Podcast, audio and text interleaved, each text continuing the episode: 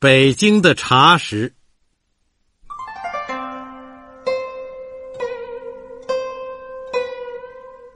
在东安市场的旧书摊上，买到一本日本文章家五十岚利的《我的书汉》，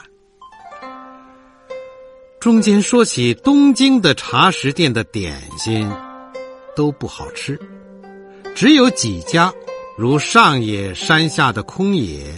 还做的好点心，吃起来馅儿和糖及果实浑然融合，在舌头上分不出各自的味儿来。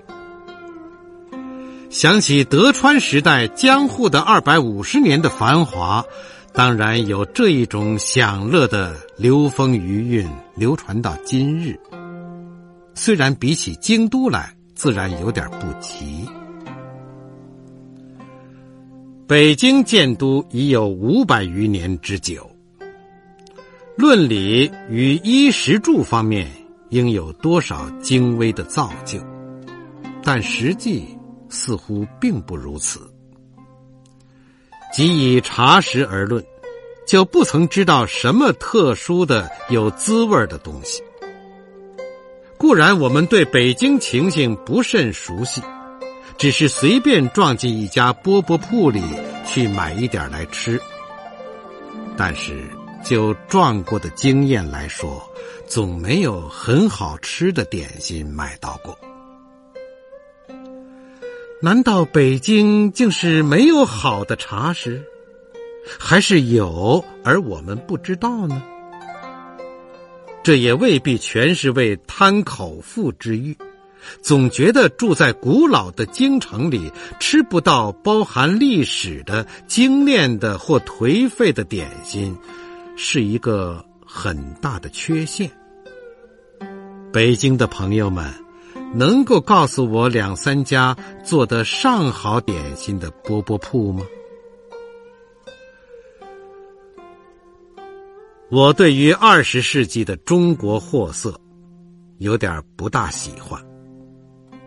粗恶的模仿品，美其名曰国货，要卖的比外国货更贵些。新房子里卖的东西，便不免都有点怀疑。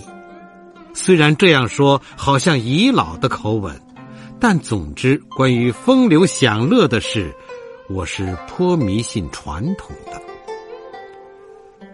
我在西四牌楼以南走过。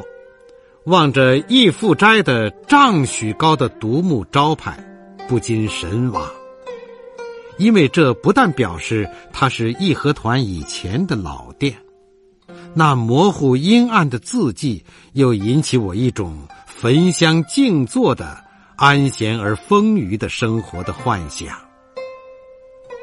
我不曾焚过什么香，却对于这件事很有趣味。然而，终于不敢进香店去，因为怕他们在香盒上已放着花露水与日光皂了。我们于日用必须的东西以外，必须还有一点无用的游戏与享乐，生活才觉得有意思。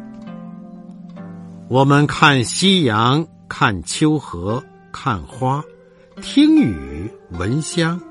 喝不求解渴的酒，吃不求饱的点心，都是生活上必要的。虽然是无用的装点，而且是愈精炼愈好。可怜现在的中国生活，却是极端的干燥粗鄙。别的不说，我在北京彷徨了十年，终未曾吃到好点心。